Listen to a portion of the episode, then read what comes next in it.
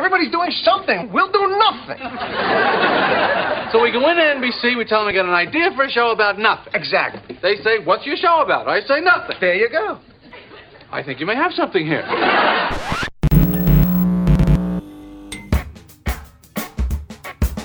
Acerca de Nada, un podcast de Diego Valle y Pablo Manzotti, donde hablamos de casi todo.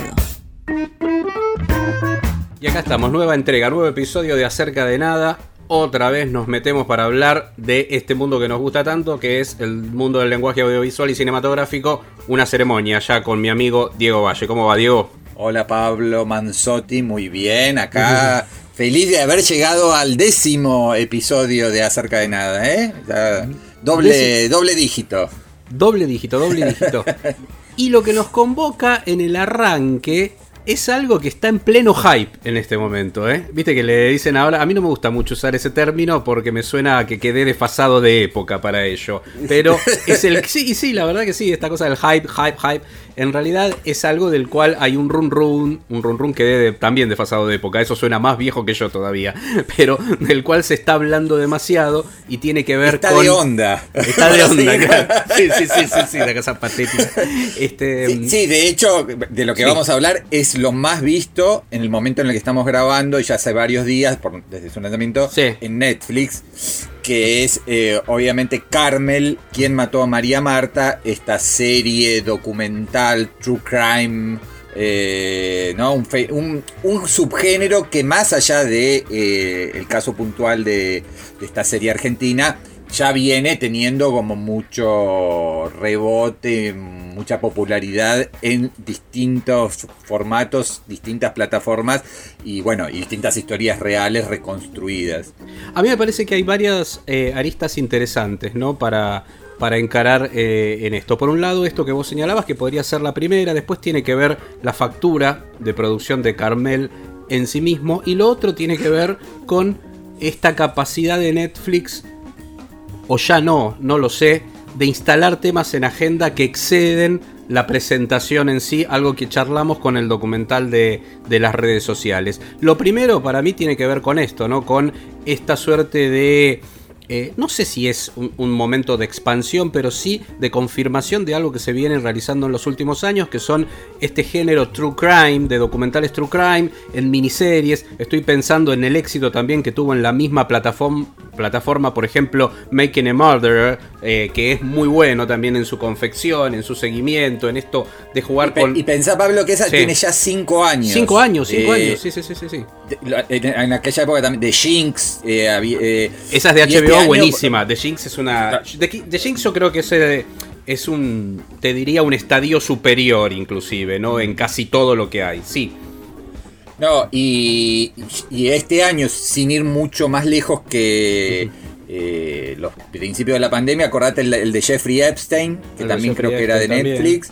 Sí. The Bow, esta serie documental de HBO sobre el culto este del tráfico sexual y que que, que, bueno, justamente en paralelo se resolvió el caso y al, y al líder le dieron, no sé, ciento y pico de años de, de cárcel. I'll Be Gone in the Dark, El asesino sin rostro, otra de HBO. O sea que no es solo Netflix, lo que pasa que sí, evidentemente Netflix con la popularidad que tiene, el alcance, genera un rebote mucho mayor. Y en este caso, bueno, ya lo había eh, generado también con la, ¿te acordás? Con la de Nisman. Con la de Nisman, por eso digo, sí, sí, sí. que la- que no, era, no era argentina la producción, pero sí la, la temática. Y me parece que sí, que acá se junta lo que vos decís.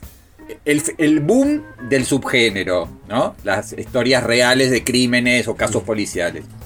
La popularidad de Netflix y también el caso puntual, ¿no? El caso, recordás, eh, yo que no soy un seguidor de... De casos policiales, de la digamos. pre- de- de la- claro, de- Sí, sí. siempre Yo lo tampoco, vi- yo lo tampoco, viví sí, como, como algo medio eh, sensacionalista, amarillento para un público este, que busca otros contenidos, uno siempre buscando la cosa más sofisticada, prestigiosa, nunca le di... Pero aún así recuerdo eh, año 2002 y todo lo que era el bombardeo mediático, donde vos prendieras un canal, estaba hablando del caso de María Marta Belsunce, eh, en los bares, en lo- los diarios, eh, lo, refleja muy bien el documental, ¿no? 60 tapas seguidas del diario Clarín. Este, hay, hay un periodista que dice, no, eh, el- nuestros jefes no decían, eh, el caso es tapa, ahora consigan algo para justificarlo, Claro, ¿viste? sí, o sí, sea, sí, no obvio. importaba que... Sí, sí, eso es muy bueno del, del- del tema del trabajo interno periodístico que está, está reflejado, una de las tantas cosas que tiene. Eso decía, de- bueno, es el, el mecanismo interno, pero como para cerrar esto del subgénero, vos ut- utilizaste esa palabra que a mí me encanta, que también hasta se puede aplicar para películas, ¿no? Tipo, tanto que se hablaba de las películas de superhéroes ahora como si fuera un género propio y en realidad no deja de ser un subgénero de acción y aventuras. Bueno, esta idea del subgénero True Crime, ¿de qué se desprende? Por un lado es documental como formato en términos, te diría, y valga la redundancia, formales, pero por otro lado el subgénero se desprende de un policial, ¿no? De alguna manera juega con elementos del thriller policial.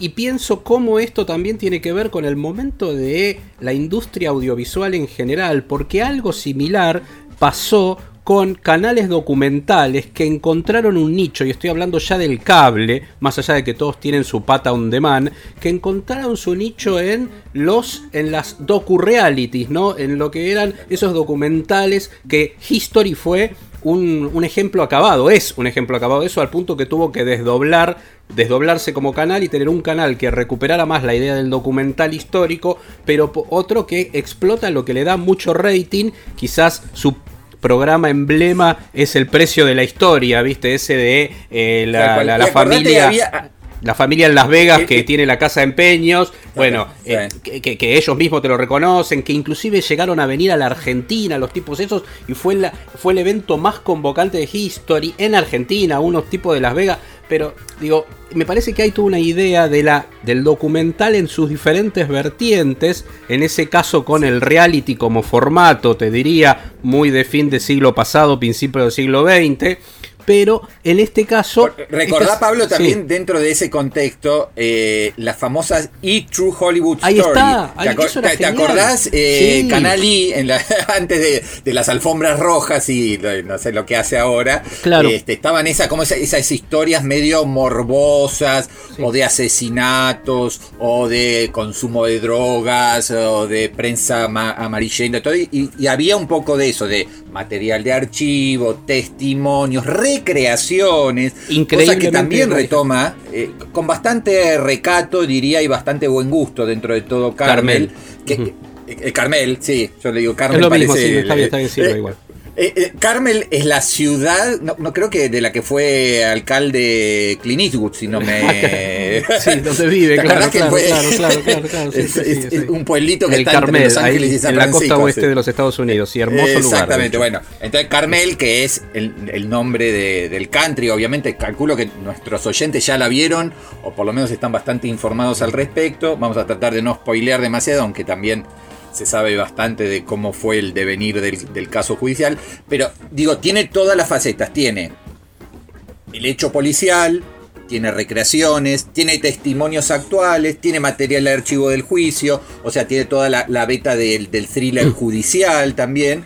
Así que me parece que en ese sentido eh, es una producción muy bien hecha, con, ¿no? Digo, buen montaje, buenos testimonios actuales, eh, mm, dura lo que tiene que durar, sus cuatro horas, pero no, no está estirado a 8 o 13 episodios como algunos este, de, estos, de estas series que vos decís, bueno, pero ya la estiraron con un chicle, no, no, se soporta más. Eh, y permite también, me parece, hacer algunas lecturas laterales que tienen que ver con el papel del periodismo, ¿no? Eh, ahí es interesante ver porque aparecen, no sé, desde Ernesto Tenenbaum a Mariano Grondona, y los que obviamente eh, periodistas de policiales que seguían el día a día del caso, incluso está Pablo Dugan que lo seguía en, en aquella, en aquella época y aparece hoy, no sé, 20 años después o casi 20 años después, haciendo una relectura y una reconstrucción de cómo se seguía, cómo se investigaba el caso. A mí me pareció interesante en, en todas esas facetas. Me parece que en este en ese sentido el hype o, la, o el, eh, el boom está justificado porque hay un producto bien construido en un ámbito como Netflix donde la producción argentina no ha sido en general demasiado lograda. No sé qué, opinión tenés vos. Sí, no, te estaba escuchando atentamente para sumar digo, y ordenando un poquito la charla, entonces cerrando esta idea de- de- del subgénero, me subo a lo que decís vos. Y yo para mí hay un hecho distintivo que creo que lo tocamos en alguno de los nueve episodios, este problema que están teniendo las plataformas con estirar las series, en este caso ya documentales o ficción, ¿no? Y en ficción es más todavía peligroso, todavía, eh, porque se supone que tenés un control mayor de lo que podés tener con un documental que dependés de cierto material periodístico, más allá de que después vos recreás como director, y, de hecho eh, Carmel tiene esa gran, gran eh, cualidad, que es que hay directores de cine, detrás gente que sabe de lenguaje audiovisual, de cine, y eso se nota a la distancia, que no es un, no, es un informe de 10 minutos que podrían haber hecho con el aniversario de María Marta en cualquier noticiero, no, no, acá hay un trabajo que realmente de connotación, de cómo te lleva la imagen, a que vos pienses de determinadas cosas, de todos los planos están justificados, hasta los, famosos planos cenitales con, el, con los drones que están tan eh, discutiéndose ahora, pero que de alguna manera te ubican geográficamente y que remiten, y, y me sumo porque tampoco repetir lo que vos ya dijiste me parece muy bien y con lo que coincido 100%, a mí me remitió en esto del el subgénero y, y cómo está bien trabajado a la referencia más clara, insisto, a, mi ver, pero que por momentos me parece evidente, que es Twin Peaks, ¿no? Eh, porque de hecho el cartel es exactamente el mismo, está jugando con esta idea de María Marta como omnipresente, como esa idea del cadáver omnipresente que está en, todo, en los cuatro episodios. De la misma manera sucede con María Ma- Marta García Benzulce como personaje dentro de la serie. El cartel es similar, el subtítulo es similar. Durante años se vendió Twin Peaks en la televisión en los Estados Unidos semana a semana con quién mató a Laura Palmer, bueno, quién mató a María Marta, es esto. Y después está no, me- de no- alguna no manera- había hecho esa, esa asociación, esa relación. Está bueno. Eh, está bueno. Sí, hay mucho de eso y la idea del, del paisaje bucólico también está muy construido desde ese lugar, inclusive hasta a veces en los personajes, ¿no? Un, un- paralelismo muy interesante respecto de esta cosa exótica de los personajes alrededor de María Marta, que es lo que con lo que se ha enganchado demasiado eh, este hype que vos decíamos, ¿no? Es- esa construcción, esa búsqueda de personajes que sumen a la historia para que veas la paleta de colores de idiosincrasias en esto de eh, también podría citar esa maravillosa película de Clint Eastwood, Medianoche en el Jardín del Bien y del Mal. ¿Te acordás que tomaba esta idea de un mismo hecho visto de diferentes perspectivas y cada uno daba Sí, su mirada? eh, Eso diría que también, Sí. y yendo más atrás, es Agatha Christie, ¿no? Claro, sí, sí, sí. es El lugar un cerrado. cerrado, Sí. pocos personajes y todos con alguna motivación o posibilidad de eh, haber poder ser los asesinos o instigadores o encubridores o lo que fuese. Sí, en ese sentido me parece que funciona muy bien como estructura policial. eh, más toda la cosa morbosa, la clase alta, eh, las connotaciones como, bueno, eh, si, está- si están vinculados o no al cartel de Juárez, este, o sea, es realmente apasionante desde un lugar eh, que, bueno, que te vas, te vas enganchando, aún desde un lugar de, no sé, de, de medio cínico como el que puedo ser yo como consumidor de, de casos policiales. Sí. eh, tiene tantas aristas y está tan bien dosificado. También. Era es interesante esto que vos decías de que hay gente de cine detrás, porque me parece que eh, excede por mucho los límites del informe periodístico, como vos bien Exactamente, eh, sí, indicás. totalmente. La, la productora, que incluso figura medio como showrunner. Showrunner, un poco sí, eso me encantó Como la también. idea, la idea norteamericana, ¿no? Sí, sí, Eh. Es Vanessa Ragone. Sí. eh, y el director, que es muy bueno, el director de. Se llama Alejandro Hartman. Eh, por ahí, obviamente, sus películas no son tan conocidas porque nunca estuvieron en Netflix. Pero él hizo, un, por ejemplo, un documental que se llamaba Autopista 3, Autopista Central, que era la Claro. historia de una, auto- una de las autopistas que se iban a, a trazar en, en Buenos Aires cuando se rompió todo y se hizo la que iba, la que va a Ezeiza. Este, bueno, ahí hizo sobre un proyecto muy delirante que hubo en ese momento. Y hace poco hizo una- un documental que se llama Reset, Volver a empezar, que era sobre Fra- Fabricio Berto, el, basque- el basquetbolista de la generación dorada, que también estaba muy bien porque el tipo tiene un problema en el corazón y lo resetearon varias veces, que es directamente por varios segundos deja de vivir y, y viene un shock y con eso se le arregla un problema coronario que tiene, cosa que es muy impresionante, pero de ahí viene el reset volver a empezar, que tiene que ver con su volver a vivir después del básquet, ¿no? También. Pero digo, Eh, más allá de de, hecho eso. fue de hecho fue uno de los estrenos Reset fue uno de los estrenos de la pandemia en el marco de estrenos on Cinear. demand digamos que se pudo Exacto, ver gratuitamente en Cinear en la plataforma de cine argentino durante una semana completa estuvo es muy emotivo Mm. Exacto. en realidad ese te, te- hay momentos en que te eriza la piel sí es muy bueno Sí. Reset es muy bueno Por eso digo, me parece que cuando hay, eh, Sí. obviamente hay una plataforma grande que les debe haber habilitado un buen presupuesto o les debe haber comprado los derechos, no sé si la hicieron primero y la vendieron después, pero se nota que digamos, hubo- hay un trabajo de, de investigación, la investigación es de Sofía Mora, que es otra eh, directora muy buena de documentales, yo voy sumando datos que por ahí son medio desperdigados, pero vos decís, si la que hizo la investigación es realmente muy buena. Eh, la showrunner es es alguien bueno. que eh, es muy, el, dire- el director es muy bueno. Y después Sí. empezás a ver la fotografía de Lucio Bonelli, la música de Leo Sujatovich, Sí. el sonido de Martín Griñaski, y lo- los editores son Colase, Parisov, o sea, es un Dream Team. Y eso hace una diferencia notable, Notable. cuando vos lo comparás con un documental que agarra cualquier caso policial y medio que pega las partes de un rompecabezas y te lo tira por la cabeza. Acá realmente hay una construcción. Y eso creo que, más allá de, lo que decíamos, de que el caso ya venía con mucho interés, porque fueron, no sé, añares de estar en la tapa de los diarios y en los noticieros, me parece que la gente se enganchó y hay algo que es eh, e- e- esos rebotes que vos ves, no sé, que ahora te mandan este, los GIFs y te mandan, ¿no? Eh, todo ligado a Molina Pico, a... Sí, Entonces, gente que habíamos dejado de mencionar este, hace años, más allá del furor que fue en su momento. Y también está eso, ¿no?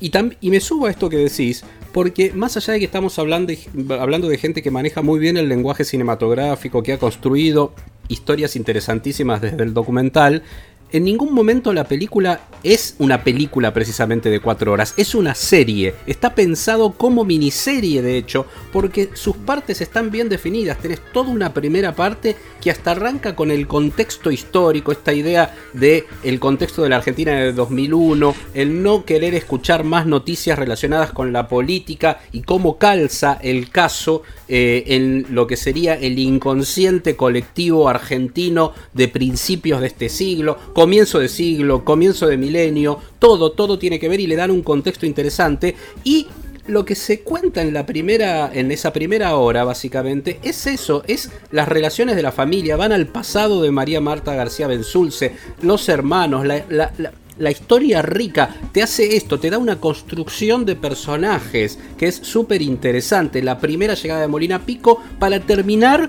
con uno de los mejores cliffhangers que yo he visto en una serie de televisión, te diría, en general. Y ahí sí tenés un corpus en el segundo y tercer episodio donde directamente se va a la trama, autopsia, juicio, etcétera, etcétera, para cerrar con lo que es el tercero es más concentrado en el juicio, termina siendo hasta te diría un juego con el subgénero juicio y en el de corte y en el en el cuarto es la más la consecuencia, ¿no? La consecuencia que no se termina al día de hoy. Me parece que tiene también esa estructura muy bien definida y muy interesante de miniserie documental.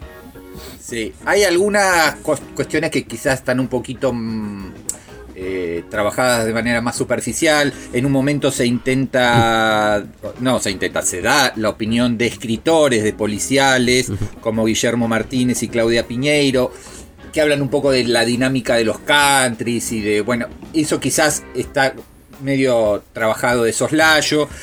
Hay algunas relecturas interesantes que tienen que ver con cómo se, en ese momento se hablaba de todo el tema de crímenes pasionales, si eso era un crimen pasional, que yo cuando y hoy sería visto como un femicidio. eh, quizás ahí faltó profundizar un poco. A mí me, me quedaron ganas también de conocer un poco más de la vida de, eh, de la víctima, digamos, ¿no? De, María Marta. O sea, sí se habla de que era una filántropa y que trabajaba con, también con el tema de los chicos este, que desaparecen y no sé qué. Pero me parece que están, están trabajados em, con mayor profundidad los personajes vivos, porque además están todos, consiguieron lo- los testimonios actuales, que un poco ese pasado de la familia, pero son, si querés, eh, cosas menores, o sea, reparos muy menores dentro de una serie que realmente es muy sólida y muy, muy convincente. Para mí ahí quedó mucho material, sobre todo en lo de los escritores que, que vos decís, es, es seguro, en general sobra siempre material de este tipo de investigaciones, yo creo que debe haber mucho material y me imagino con el éxito un, un episodio 5 outtakes más relacionado con el backstage y la confección donde, donde puede haber cosas interesantes así que se retomen. Pero acá estoy diciendo a partir de un, estoy haciendo un supuesto, una, un probabilístico que ha sucedido con otros, con otros documentales, sobre todo que han tenido esta repercusión y que después se hace un corolario más. Es probable que tengamos alguito más para mí en relación con esto. Y para meternos Sí. en la última parte, quedaría Perdón, hablar de... eh, hago, Sí. hago una acotación al margen que Sí. me parece muy divertida. No sé si te acordás, la primera producción original de Netflix en Argentina fue una de las peores series de la historia Sí. que se llamaba EDA. Eda, Eda, Eda, la de, ¿Te la de acordás? La, la de la- el mundo de la moda dirigida Sí, por, eh, por Burman. Daniel Burman. Por Daniel Burman, Era sí, un espanto. Era un espanto, un Ah, espanto. Lo último, lo último es esto. Me parece que en ese abanico de varios años y de muchas producciones en el medio, podemos celebrar de que lo más visto en Netflix en este momento, en la Argentina, pero también está en el top 10 mundial, Claro. este, sea esta serie muy correctamente, muy profesionalmente realizada. Sí, y aparte- Digo, pero- hemos recorrido un amplio camino. Sí, y, y yo, yo, yo creo que si lo estamos viendo nosotros, la gente de Netflix debería estar viéndolo porque se han resultado muy astutos. Otra de, mm, de las cosas por las cuales está siendo, está eh, eh, siendo parte de los top 10 tanto nacional como internacional, tiene que ver con los cuatro episodios. Tienen que, eso tiene que empezar a hablarse, tiene que empezar a hablarse de que hay cosas que se sienten estiradas por demás, realmente. El tema de los cuatro episodios te diría que es suma fundamentalmente también para que sea para que sea buena, absolutamente. Y te decía yo lo de hablar de esto, de ir cerrando, de si hay algo para mí no, no lo tengo claro, por eso me sale también así como debate de ideas eh, respecto de la posibilidad o el, el trabajo de marketing de Netflix de instalar temas de agenda, porque esto ya es un tema de agenda, ya están los protagonistas dando vueltas por todos los canales de televisión y por todos los programas de radio. Eso a mí me, me- me- me alucina realmente, pero sea con esto o sea con algo totalmente diferente como fue el de las redes sociales que comentábamos, si no fue el primer podcast que hicimos, creo que fue el segundo, eh, o alguno de esos, donde hablábamos de esto, ¿no? De que era un tema que lo habían instalado y estaban todos hablando y arrancaban programas y cruces de programas con debates Sí, acerca de... pero, pero pensá, ponerlo igual en contexto. Sí. Hace poco Netflix Sí. estrenó un ah, trabajo sobre Vilas. Vilas Sí. fue inmensamente popular y la Sí. serie tuvo un buen rebote, pero no, No al nivel que está no, teniendo no. esto. Y estamos hablando de un tipo que, bueno, que fue creo, uno de los 5 o 10 ídolos deportivos más importantes de, de- de- de la Argentina. Y no pasó lo mismo porque quizás la, la idea detrás del documental era medio... Era Sí. un tipo obsesionado por que le eh, Sí, sí, sí. finalmente lo- le consideren que el tipo fue número uno del mundo, entonces la lucha contra la ATP, que no como, como idea, más allá de la cuestión herzogiana de la obsesión de un tipo por algo, eh, no era tan atractiva. En cambio, en este caso, me parece que la serie tiene un peso, una densidad, en el buen sentido, este, que la hace, que, bueno, fascinante y que, que- que en el primer fin de semana no se hablaba de otra cosa, por lo menos en las redes sociales donde estamos nosotros, que yo, en ese, eh, pero... Sí, en ese micromundo, El es tema. Sí, era sí. el tema. Así que sí, hay evidentemente una capacidad de instalar eh, tendencias y modas este, muy claras. Y si querés, eh, para amenizar un poco, vamos un- con, con algo de música. Vamos con algo de música de precisamente lo que se viene, porque vamos a estar hablando de un músico que nos gusta mucho, que es el señor Stevie Wonder, que tiene, después de mucho tiempo, temas nuevos. Uno de ellos es este, Where is Our Love Song? Entonces es lo que está sonando y de lo cual vamos a hablar ahora mismo cuando nos metamos en el segundo bloque.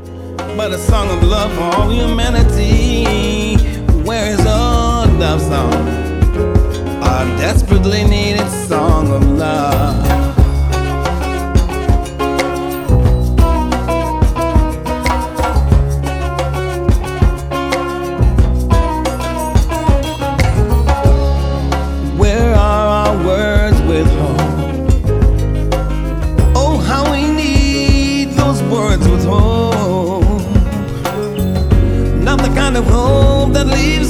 behind, but the kind of hope that lifts up all humankind. Where are all hope words? Our desperately needed words of hope.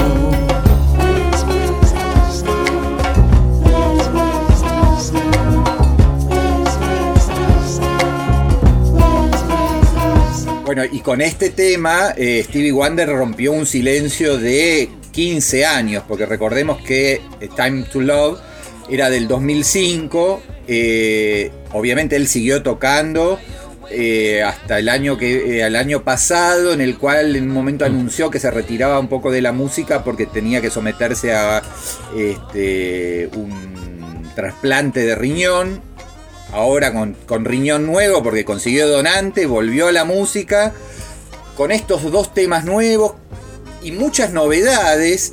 eh, una que sacudió, diría, no solamente al mundo de la música, sino a la historia de la música porque dejó Motown Records, este, el sello para el, con el que trabajó durante 60 años, este, sí, exactamente desde los años 60, y firmó para Republic Records.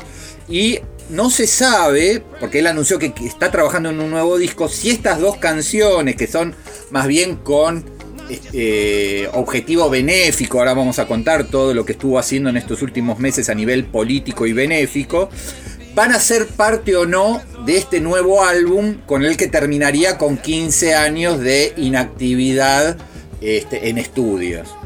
Eh, vos sabés que hay algo interesante también acá, ¿no? Eh, bueno, un, detalle y después vamos a hablar ya de- de- del tema siguiente, de, lo- de los dos que se conocieron, pero este tema que con el que arrancamos el bloque está junto a Gary Clark Jr. también, ¿no? Esta idea de las duplas creativas que yo te decía que abona a, a esta teoría que tengo que hoy se piensa y por eso se piensa mucho más que antes en la idea del simple de difusión a partir de las redes sociales y después recién en la totalidad de un álbum. Y en el simple de difusión en general salen duplas creativas que inclusive cruzan generaciones, ¿no? Y cruzan generaciones básicamente porque hoy la música popular tiene muchos años de historia, vamos para más de 60 años de historia si tomamos más o menos Beatles y el rock and roll del adelante, 70 si querés, eh, y hoy- ellos están grandes ya, era lo que hablábamos el otro día de Bruce Springsteen, lo que hablamos ahora también de Stevie Wonder. Cumplió 70. Cumplió Claro, 70 Stevie Wonder. Eh, lo que pasa notable. que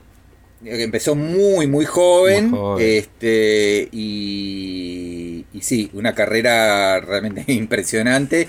Eh, esto que vos decías, en el tema que con el que vamos a cerrar el bloque, pero abonando Sí. a, a tu, a tu A idea, teoría, a tu sí, sí. teoría, eh, el- el- la canción que se llama Can't Put in the Hands of the Fate, tiene a un montón de artistas, Busta Rhymes, Chica, Cordae, Rhapsody, todos se unieron y de hecho es una especie de mezcla de eh, funk, rhythm and blues, hip hop, eh, porque bueno, tiene que ver también con, eh, son temas que se lanzaron para juntar plata, para, bueno, entidades benéficas, todo el tema también, Stevie Wonder estuvo muy jugado en la campaña de Joe Biden, hizo, apareció en varios actos en Detroit y que yo y cantaba estos temas, este, eh, que tienen una... El primero no, el con el que abrimos el, blo- el bloque es una historia de amor, pero este Can't Put in the Hands of the Fate es sobre el Black Lives Matter. Eh, yo acá traduje un poquito la, la letra y era.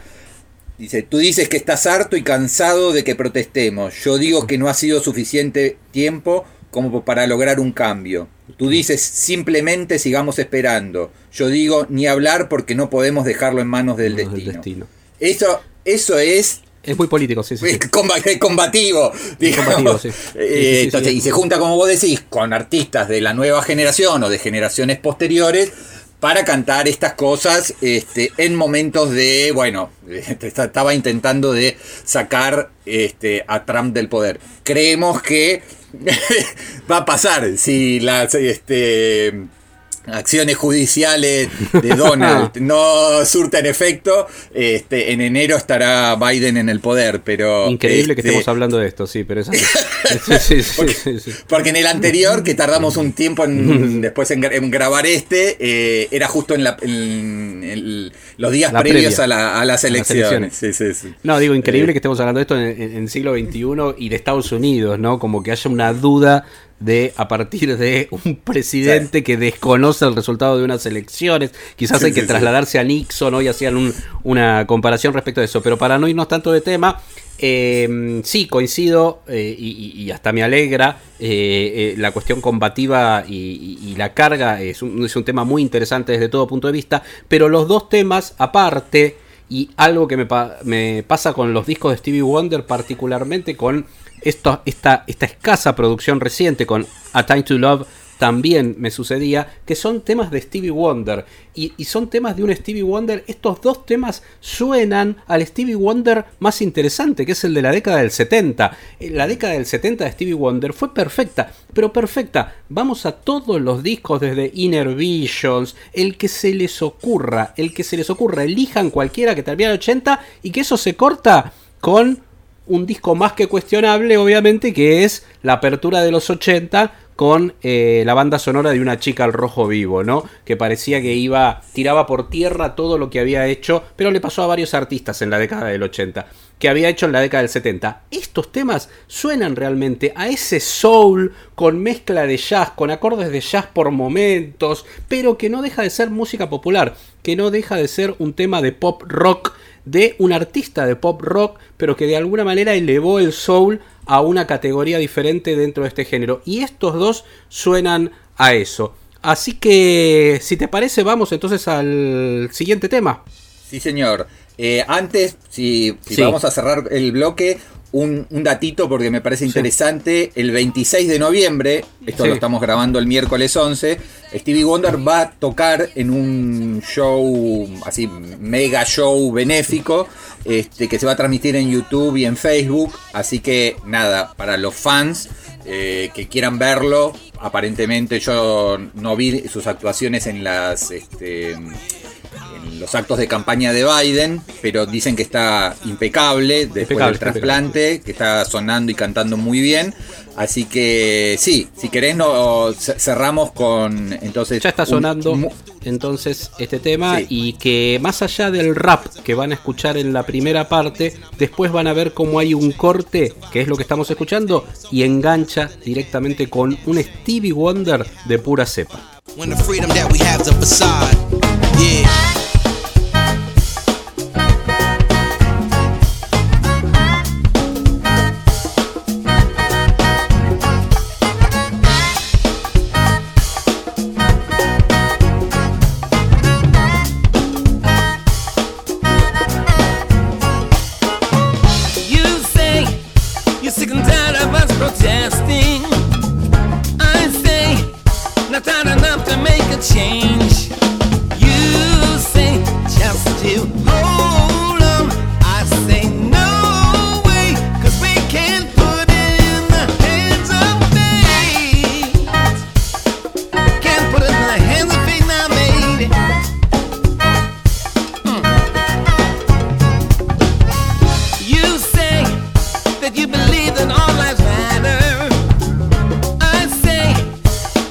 Bueno, y en estos tiempos de pandemia los festivales han eh, tenido que reconvertirse, este, readaptarse y readecuarse según este, distintas alternativas. Algunos optaron directamente por cancelar sus ediciones 2020 y pasar a, la, a- a 2021. Otros eh, cambiaron sus fechas y pudieron realizarse en momentos en que el COVID-19 les permitió, porque habían bajado los casos, hacer sus este, ediciones presenciales. Fue el caso de, por ejemplo, de San Sebastián o de Venecia, que sí pudieron realizarse. Y otros, como los que vamos a hablar en este, en este bloque de recomendaciones, optaron directamente por un este, formato 100% de streaming hogareño. En estos días se está realizando en Cinear, eh, Hancine, el Festival de Cine Coreano. En cinco plataformas distintas se está también desarrollando el Asterisco, que es el Festival Internacional de Cine LGBTIQ. Y en pocos días más, el, sábado, este sábado no, el otro, comienza el Festival de Mar del Plata. Pero bueno, arranquemos, si te parece, Pablo, por los que se están realizando en este momento, como el caso de Hancine. El caso de Hancine, que es muy interesante porque si ustedes nos están escuchando en este momento, eh, tienen hasta el 22 de noviembre para verlo gratuitamente. Y la verdad que es una cantidad de películas impresionante. ¿eh? Hay pero unas 20 películas, te diría, 20 películas Sí. de hecho, de mm, la última década, en su mayoría, del cine coreano. Y sobre todo es un gran exponente no solo del cine coreano, sino de una. demostrarte que hay mucha vida en ese cine que dio para tantos análisis, que fue, fueron, fue país invitado en el Festival de Cine de Mar del Plata, que desde Argentina, inclusive con diferentes gestiones, se intentó y se habló por lo menos de copiar el método coreano, el sistema coreano de producción realmente, que era trasladar algo, cuánto de eso se podía trasladar a Argentina. Bueno, todo eso se puede ver en este compendio de 20 películas. Para mí es uno de los festivales más interesantes del año. Eh, insisto, hay más vida, hay vida más allá de Parasite, ¿no? Creo que no había cerrado la idea que ahora ah, hubo como un acercamiento de todo un público a partir de Parasite y de por ahí de interesarte de la obra del director por un lado, pero también del cine en sí mismo. Bueno, este es un gran exponente y que la tienen gratuito en Cinear como decía, como plataforma excluyente, la plataforma de cine argentino. No sé, la verdad hay cantidad de películas. A mí hay una película que me gusta mucho, que tiene mucho de Scorsese, mucho, si se quiere, del cine americano, pero con esa idiosincrasia coreana, que eso es lo interesante de su cine, ¿no? Del cine americano de la década del 70, que es el Gangnam Blues, ¿no? No sé, me parece una, una película muy, pero muy interesante con sus altibajos, no está dentro de las joyas máximas del cine coreano, pero con momentos muy logrados realmente dentro de ese subgénero, si se quiere, de pandillas, en este caso orientales, pero en el marco, les diría, con mucha, pala- eh, con mucha pata en el cine americano de la década del 70. Sí, yo sumo, hablando justamente o haciendo un link con Parasite, eh, el actor, el protagonista o uno de los protagonistas es Song Kang-ho, eh, que diría que es el, el Ricardo Darín del cine coreano, Claro. y tal es así que dos de las películas, dos de estas 20 que vos nombrabas, este Pablo, eh, son protagonizadas también por, por Song Sí. Kang-ho. Una se llama Un taxista, los héroes de Gwang-hu, una película que yo pude ver, una película que tiene que ver con la política de los años 80. La política coreana ha sido siempre muy convulsionada, este, con golpes militares y, este, y Con movimientos casos de corrupción increíbles, por otro Casos lado, de corrupción, también. tal cual. Así que bueno, esto es un poco, tiene que ver con una masacre que hubo en Gwangju, por eso el título, en 1980. Y él es un taxista que tiene que llevar a un reportero alemán, a un investigador, un periodista alemán que está cu- cubriendo los hechos, hasta esa ciudad que está bloqueada por los militares. Y bueno, eh, escenas de masas, este, mucho vértigo, etcétera. Y otra así rápidamente, porque la gente por ahí está medio perdida cuando este, tiene que, que elegir El lector de rostros, me es otra película también con, con Sí. Song Kang-ho. Eh, Crímenes ocultos, un medio, ti- diría, tipo pecados capitales, este, que está, está muy bien. Y Dinero sucio, una en la línea, digamos, del Lobo de Wall Street, este thriller financiero, me parece que son interesantes. Y el festival también permite ir hacia atrás y recuperar área de seguridad compartida, Joint Security Area. De- claro, de, de Park Chan-wook, ¿no? El director que después se, se- se- De Park Chan-wook. se, se haría tan famoso con, bueno, con Old Boy, etcétera, etcétera. Esta es la típica película de frontera, de eh, tensión entre los militares de Corea del Sur y Corea del Norte. Así que bueno, a- hay muchísimo para ver. Y es interesante, Hay mucho, a- sí. hace- vos hab- hablabas recién de- del Festival de, de Mar del Plata, que siempre le ha dado un gran despliegue a, este, al cine coreano y eh, adelantar, porque quizás en el próximo podcast ha- hagamos recomendaciones más puntuales sobre la programación online de, de Mar del Plata. Pero hay una muy buena película que se llama Moving On en competencia oficial y la nueva de Hong Sang-soo, The Woman Who Ran, eh, está también, va a estar gratis para ver online. Entonces, eh, esa sería como la otra vertiente, ¿no? Vos hablabas del cine de género, de vinculación con este, algo del cine norteamericano, etcétera, etcétera. Bueno, el cine coreano también tiene toda la otra vertiente tan o más interesante que tiene que ver con cine de autor. eh, con el cine de autor, con el cine de festivales.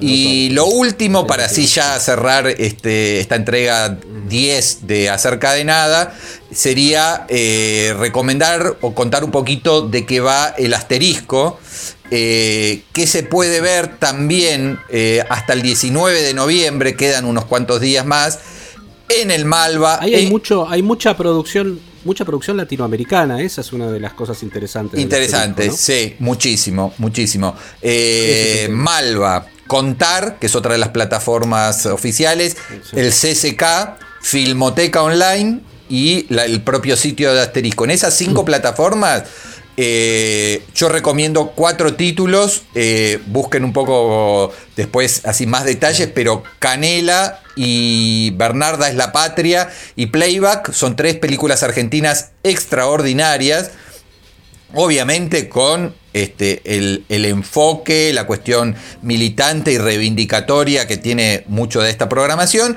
y una película chilena que se llama Los Fuertes. Eh, diversidad de género, eh, luchas y, bueno, miradas que salen obviamente de la ortodoxia, del clasicismo, de la obviedad, de la mirada, uno podría decir, eh, masculina, heteronormativa, patriarcal, bla, bla, bla, bla, bla, bla. Bueno, todo eso, no. To- todo lo opuesto está en ese, esa reivindicación de la libertad, de la diversidad que propone la programación de, de Asterisco. Excelente. Bueno, hemos concluido entonces el décimo episodio de esto que llamamos Acerca de Nada. Así que ahí tenemos, por un lado, Carmel, esos cuatro episodios en Netflix, dos temitas muy lindos de Stevie Wonder, donde lo pueden escuchar, ponen Stevie Wonder en cualquiera de las plataformas, Tidal, Spotify, YouTube, y ahí pueden escuchar estos dos temas y conectarse con lo que está haciendo Stevie Wonder en este momento. Y finalmente festivales online que pueden ver gratuitamente, tanto el asterisco como el Hancine se pueden ver gratuitamente. Chao Diego. Nos vemos, hasta la próxima. Gracias a, a todos y todas los que estuvieron ahí escuchándonos. Hasta la próxima.